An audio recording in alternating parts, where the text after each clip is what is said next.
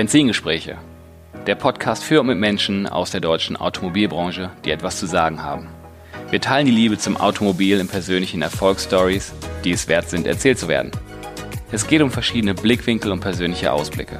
Vom prüfenden Blick in den Rückspiegel bis zur spannenden Aussicht mit Fernlicht in die mobile Zukunft. Ich bin Tim Klötzing, Online-Marketing-Experte und freier Berater für die Automobilbranche, Autoliebhaber und Agenturinhaber. Hallo, herzlich willkommen zurück zu meinem Podcast Benzingespräche. Heute mit einer neuen Ausgabe und einem neuen spannenden Gast, der über 27 Jahre Erfahrung in der Automobilbranche mitbringt. Hallo, Frank Fiegenschuh. Hallo. Hi. Schönen guten Tag. Schön, dass wir das äh, heute einrichten können und das muss ich einfach rausheben. Super schickes Ambiente. Also jeder, der so ein leichtes Herz für Autos, tolle Autos hat, der kommt hier sehr gerne hin und ist hier echt direkt zu Hause. Echt toll. Vielen Dank. Dankeschön. Also, ja, nicht nur, was hier steht, physisch, sondern auch so äh, das, das Ambiente drumherum. Tolle Bilder. Ähm, schön. Echt, hast ja, du gut vielen Dank. Es freut mich, dass du dich wohlfühlst. Ja. ja, genau. Da sitzen wir nämlich im F3 Fahrzeugforum Fiegenschuh in Bochum. So der ganzen Form halber, äh, wo wir hier genau sitzen. Da ähm, kommen wir auch noch später mhm. zu, was, äh, was du hier so treibst. Mm, ein paar Eckdaten zu dir. Du bist Inhaber hier von dem F3 Fahrzeugforum Fiegenschuh und ähm, hast natürlich noch einige Stationen davor. Mhm. Die will ich mal kurz so ein bisschen aufzählen. Ähm, du bist parallel im Moment auch noch freier Trainer bei Porsche für neue Mitarbeiter. Richtig. Auf dem Taycan. Genau. Ne, da Richtig, werden also Mitarbeiter ja. angeschult durch dich und äh, mit der Marke Porsche infiziert oder genau. gebrandet. Also die Mitarbeiter, die für äh, den Taycan bei Porsche eingestellt werden, durchlaufen ein viertägiges Training. Mhm. Ähm, in diesem Training ist in den Tagen 2, 3 und 4 der, der Taycan natürlich der, der Hauptpunkt. Und der erste Tag ist quasi Willkommen bei der Marke. Wofür steht die Marke? Äh, Historie der Marke, Porsche Motorsport. Also alles das, was die Marke eben besonders macht. Da habe ich dann mit Trainerkollegen äh, die Aufgabe, den neuen Mitarbeitern das ein bisschen näher zu bringen. Und das äh, macht sehr, sehr viel Spaß. Also brandest du das Herz von denen auf Porsche? Ich zünd die ein bisschen auf die Marke an. sehr gut, okay. Äh, du warst auch vorher schon lange ähm, bei Porsche unterwegs. Von 2013 bis 2018 warst du Geschäftsführer vom Porsche Zentrum in Recklinghausen. Genau, richtig. Na? Und da habe ich natürlich auch ein bisschen recherchiert. Ein regelmäßiger Gast auf dem Treppchen des der Porsche Team Trophy, ne? Vertriebsteam-Auszeichnung, ja. da habt ihr richtig Gas gegeben. Ja, also ich war ja dann nur, ich sag mal, Kopf des Ganzen. Die Arbeit hat mein Team gemacht, mein Vertriebsteam. Äh, generell war ich da in der glücklichen Situation, ein, ein tolles Team an Mitarbeitern, die über die Jahre auch, oder das Team ist auch über die Jahre äh, sehr stark gewachsen. Ähm, ich hatte da wirklich ein tolles Team und die sehr erfolgreich waren und auch noch sind und äh, es hat sehr, sehr viel Spaß gemacht. Ja, mhm. ja super. Was man bei den beruflichen Eckdaten habe ich mir noch zugeschrieben, mehr als begeisterter Sportwagen- und Klassikfahrzeugkenner. Ja, also ja, Kenner, schwer, also schwer zu verneinen, ne? Ja, also es, äh, wenn man das so lange macht, dann macht das ja auch Spaß, dann muss es auch Spaß machen. Und letzten Endes, äh, ich kann nichts anderes wie Autos und äh, dementsprechend, also das Thema Sportwagen und auch äh, klassische Fahrzeuge haben mich schon immer fasziniert. Ja, mm, ja kommen wir, kommen wir gleich noch, wenn wir in den Rückspiegel äh, schauen zu deinem Werdegang, da haben wir auch noch so ein paar Stationen. Ähm, warum ich jetzt auch mit dir reden musste, war, ich habe mir deine Webseite auch noch angeschaut und da bin ich natürlich über das Wort kommt vorbei. Ich führe gerne Benzingespräche, steht da so ungefähr mhm. drauf und dachte so, Moment, wir Benzingespräche führen, da bin ich ja Moment, da muss ich erstmal hin. Ne? Also ja, ja. auch jetzt mit der Ausgabe, wo wir es äh, in dem Rahmen führen, da müssen wir einfach drüber sprechen. Mhm weil ich selber komme ja nicht aus dem Autohandel, habe aber auch schon ewig lange mit Autos zu tun und da haben wir uns vor einigen Wochen schon mal getroffen und ein bisschen unterhalten, haben wir auch gemerkt, so Mensch, die Wellenlänge stimmt und äh, das Auto, das Auto hin und her und ne, ja, ja, ja. Da, da passt schon viel übereinander. Mhm. Da warst du jetzt neulich, mussten wir noch einen Termin skippen, weil mhm. du die Mitarbeiter auf den Taycan eingeschult hast. Richtig, genau. Und da konntest mhm. du zumindest den Wagen sehen und schon mal ja, stehen erleben. jetzt, ne? jetzt, jetzt darf ich es ja zugeben. Also wir haben in dem äh, Trainingszentrum haben wir das Fahrzeug da stehen gehabt, zuerst als, äh, äh, als Prototyp und ähm, jetzt eben nach Fall der Pressesperrfrist dann eben auch das, das äh, in Anführungszeichen richtige Fahrzeug. Und äh, wir konnten dieses Fahrzeug also auch anfassen, reinsetzen, mhm. riechen, schmecken, fühlen. Mhm. Und es war schon, ähm, also beziehungsweise an dem Tag war auch das Spannende, weil zeitgleich auch das äh, neue Werk für den Taycan in Stuttgart eröffnet wurde. Mhm. Und ähm, da, da merkte man wirklich, dass äh, in der gesamten in dem gesamten Bereich, wo wir da auch trainieren, das ist in unmittelbarer Nähe zum Porsche Museum und auch zum, zum äh, ähm, äh, ja, ich sag mal auch zum Porsche Werk in Zuffenhausen, dass da äh, wie so ein Ruck durch die Firma ging. Ja, also so, äh, so eine Aufbruchstimmung war. Ne? Es war, es war eine, eine schöne Eröffnungsfeier mhm. und man merkte aber auch, ähm, dass auch die neuen Mitarbeiter schon wussten, um was es jetzt geht, ne? dass da auch äh, Zukunft gemacht wird jetzt und dass es extrem wichtig ist auch für den für äh, die Marke Porsche ähm, dieses Fahrzeug der Taycan. Und es war schon besonders, als wir das Auto dann da stehen hatten, das Auto zu sehen. Es wurde ja viel darüber gesprochen, mhm. es wurde viel darüber diskutiert, wie viel Sachen wurden von dem Auto, von der Studie, die ja damals auf der IA vorgestellt worden ist und mhm. die ja viel Beachtung bekommen hat, äh, wie viel wurde mit eingebaut in die, in, oder übernommen, richtig, genau, in die, was wurde übernommen in das, in das Serienfahrzeug und äh, das äh, Designteam um den Michael Mauer, die haben da wirklich äh, viel oder äh, die haben geschafft, viel mitzuretten in die äh, äh, in die Serienfertigung. Ist einfach ein faszinierendes Auto. Klasse. Ja, ja das interessierte mich einfach, ja. jetzt mal jemand face to face zu haben, der schon mal am Lack gepackt hat. Ja. Wie man hier im Ruhrgebiet sagt. ja, richtig, genau. Ja. Prima. Äh, bevor wir so in den Rückspiegel noch einsteigen, mh, mm, sag doch mal ein paar Sätze zu, zu deinem Fahrzeugforum hier. Ähm, was, ist, was ist das Konzept? Was machst du hier? Also letzten Endes äh, besteht das Konzept aus drei Einzelteilen, die wir versuchen zusammenzubringen. Äh, wir haben einmal den Fahrzeughandel. Ähm, das heißt, wir vermarkten hier Fahrzeuge im Großteil im Kundenauftrag äh, für, für die Kunden eben, die aus verschiedensten Gründen die Fahrzeuge nicht selber vermarkten wollen. Das müssen jetzt nicht nur hochpreisige Sportwagen sein, das können auch, also ich sage immer, ich hätte gern Fahrzeuge hier, die Charme haben, die eine Ausstrahlung haben. Ich hatte auch schon Käfer Cabrio hier, ich hatte auch schon ein Audi Urquattro hier, der jetzt vom, vom Preisgefüge her vielleicht jetzt nicht ganz so reinpasste, aber das Auto ist einfach, hat einfach Ausstrahlung, der war auch relativ mhm. schnell weg. Mhm. Die Autos sollen einfach Spaß machen. Mhm. Äh, das ist der eine Punkt.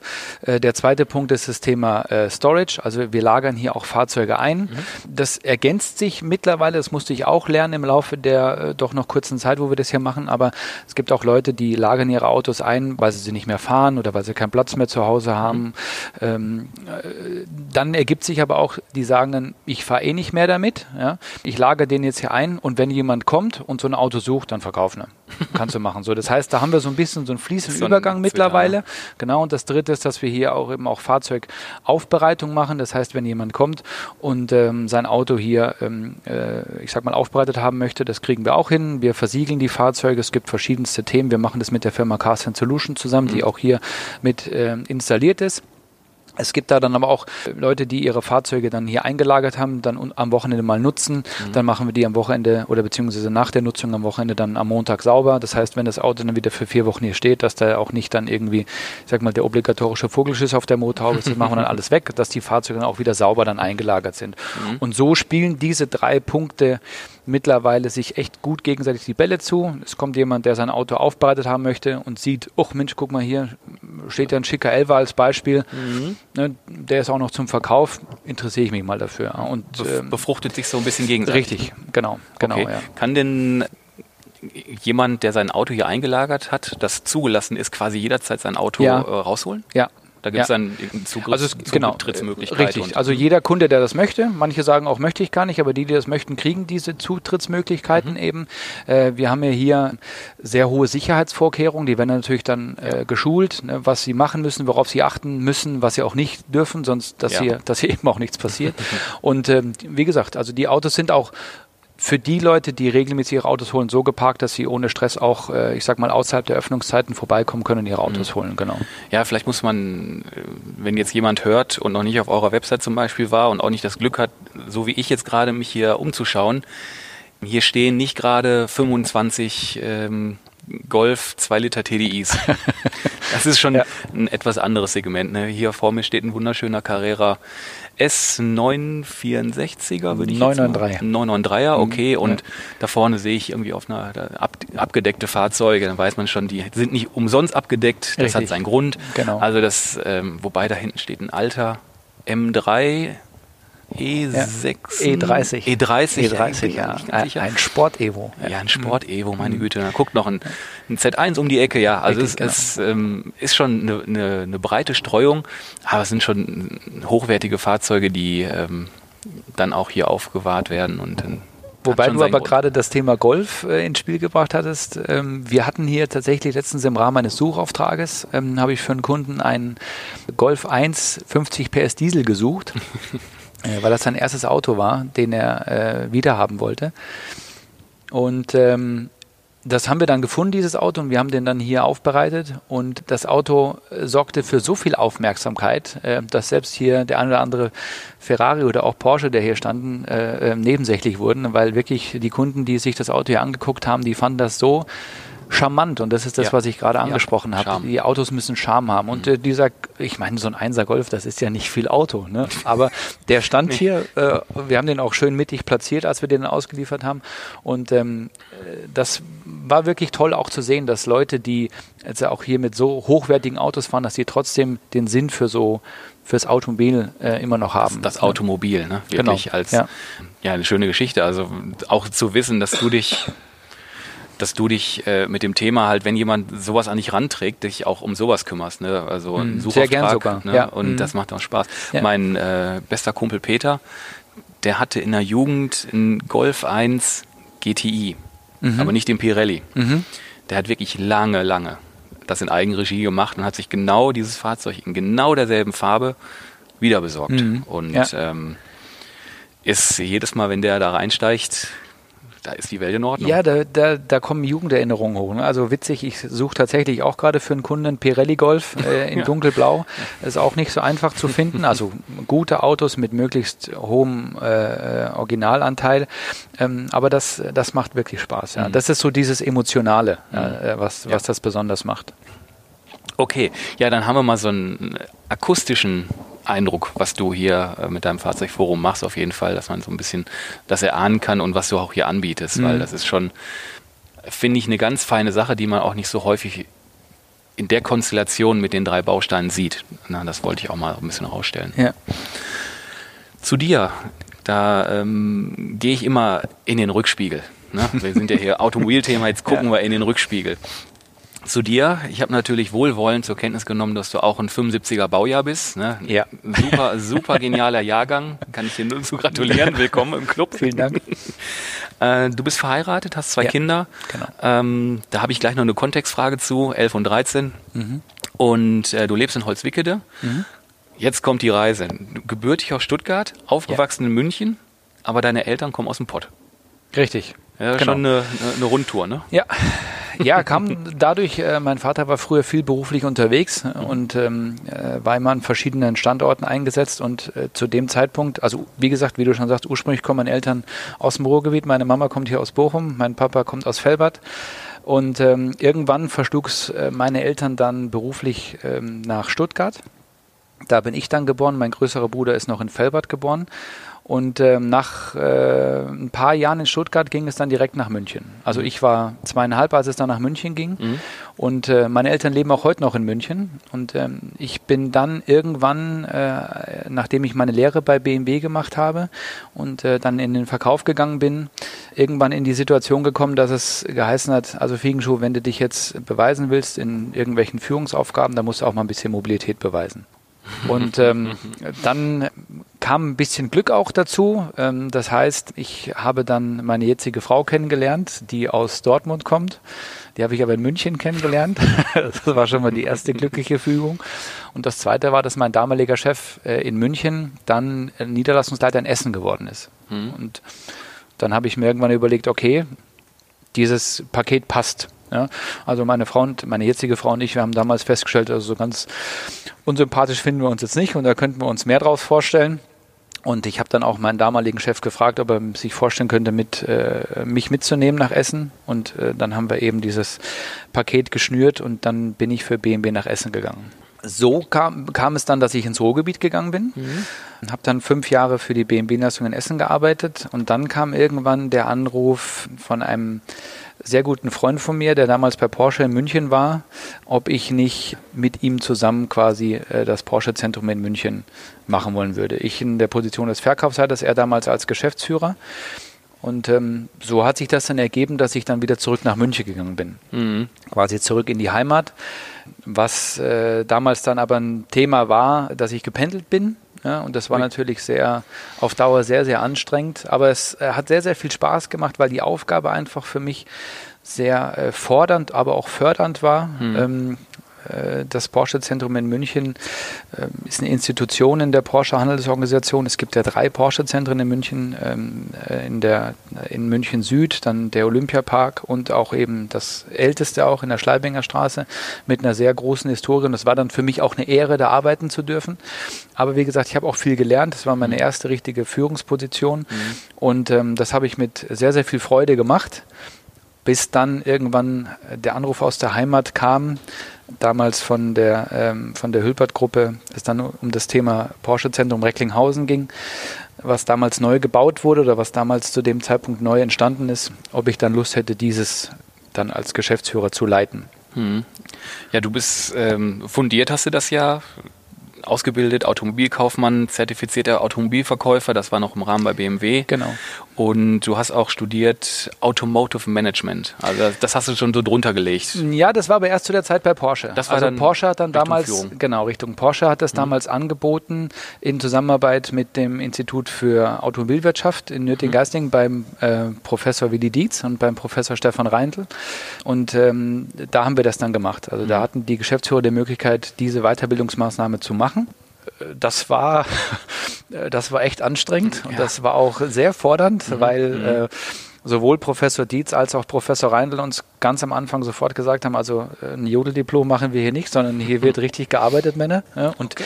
das war berufsbegleitend. Wir waren zwar regelmäßig dann äh, für drei Tage immer in Stuttgart. Mhm und haben das dann gemacht, aber es war berufsbegleitend und wir hatten ja alle keinen Job, äh, wo uns langweilig war. Also das war schon über den Zeitraum wirklich sehr fordernd. On top, ne? Ja, mhm. ja.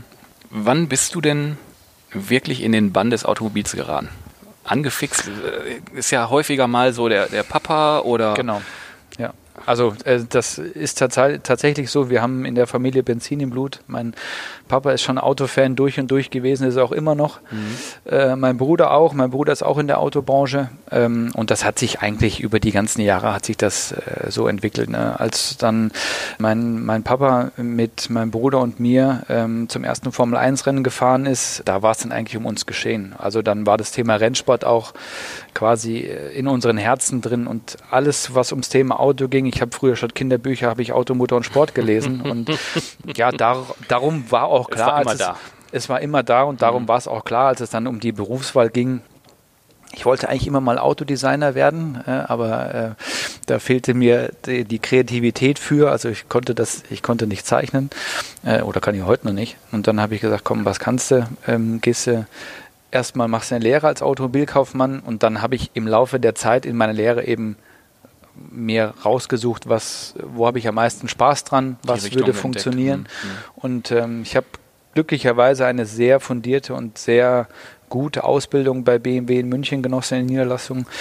Und die habe ich dann äh, auch äh, verkürzt abschließen können. Und dann musste ich noch ein bisschen warten, weil ich das Mindestalter für Verkäufer noch nicht hatte. Und dann äh, kam noch der Zivildienst dazwischen, der dann auch noch 13 Monate, glaube ich, hat der gedauert. Ich hatte dann noch sogar ein bisschen verlängert, weil ich äh, das Thema Medizin sehr spannend fand.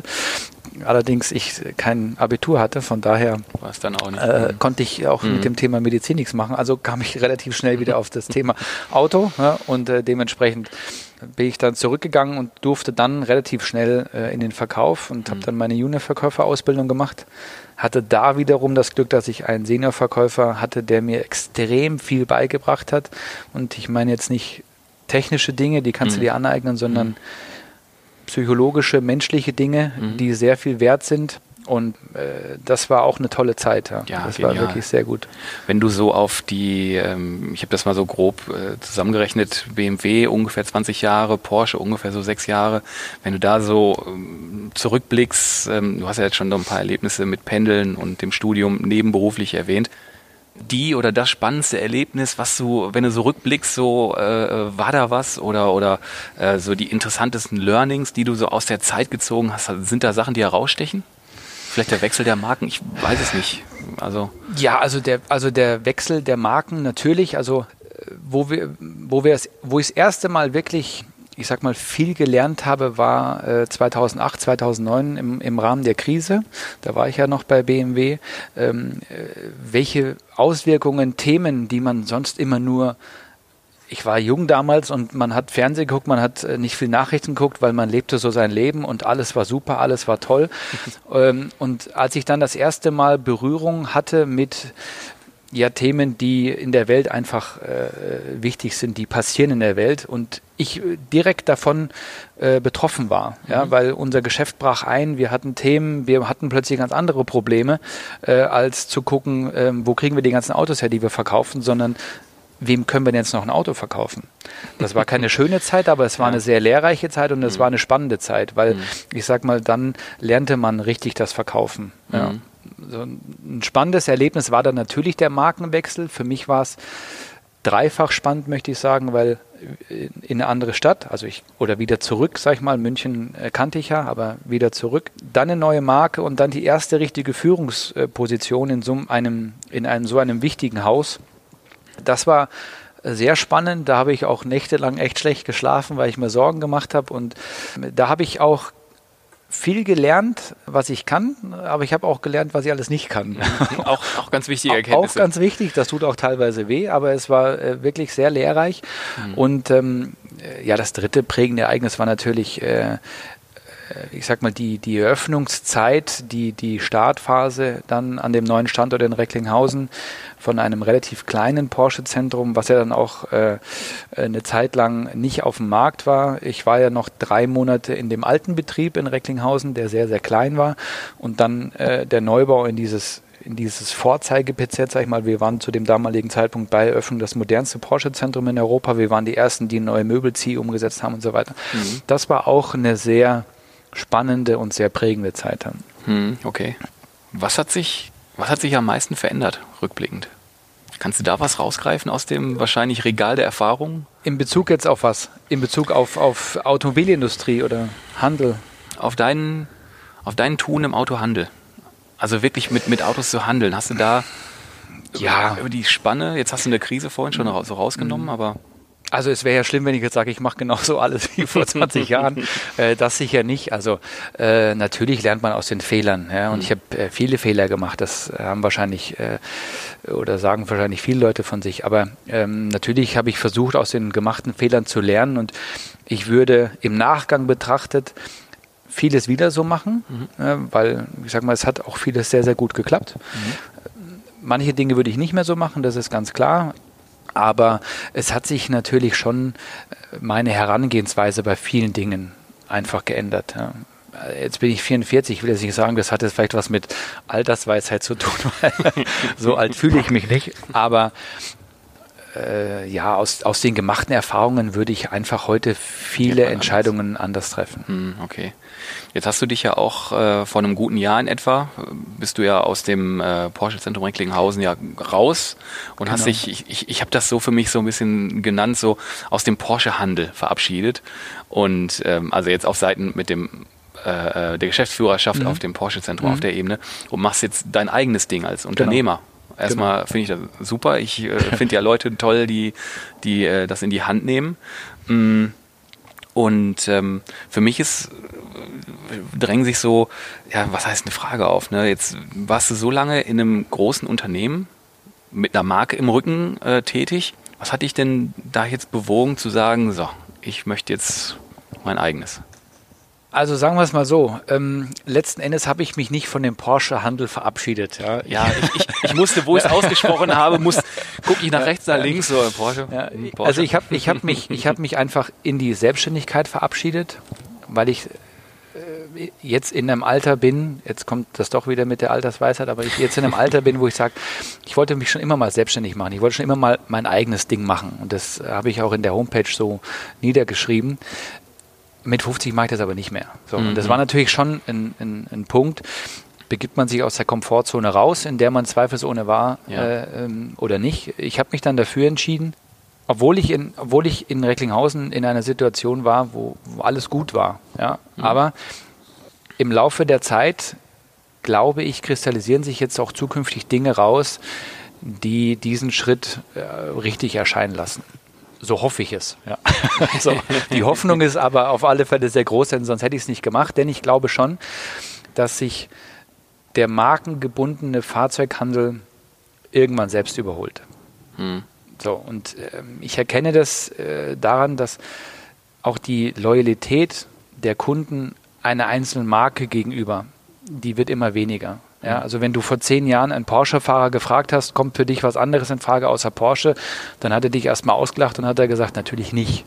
So, das ist jetzt nicht mehr so, ja, weil ja, auch andere Automarken haben gelernt, wie es Autobauen geht, also Sportwagenmarken. Mhm. Ja, früher war Porsche einfach Porsche und da kam nicht viel dran. Mhm. Vielleicht noch ein Ferrari aufgrund des Mythoses. Mhm.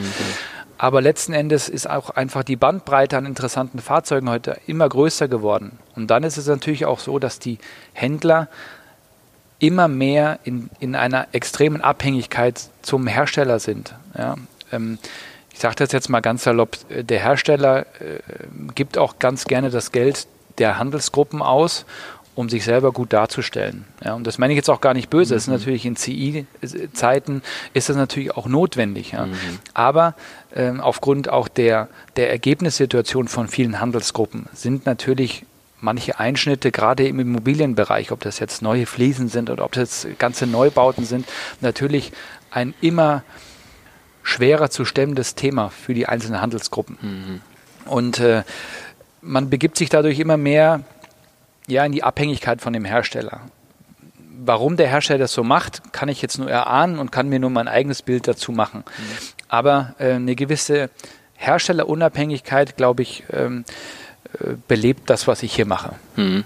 Ganz klar. Ja, das hast du ja schon gesagt, dass du ähm, hier also wir haben ja im, im, Vorgespräch schon ein bisschen vorhin, eigentlich waren wir im Vorgespräch schon total tief drin, mhm, wie wir ja. gemerkt haben. Und Märkte verändern sich, äh, der Automobilmarkt verändert sich und du hast ja hier wirklich äh, ein flexibles Konstrukt. Genau. Und ja. das hast du so hingestellt, wie du der Meinung bist, wie du da auch Lust dazu hast, ne?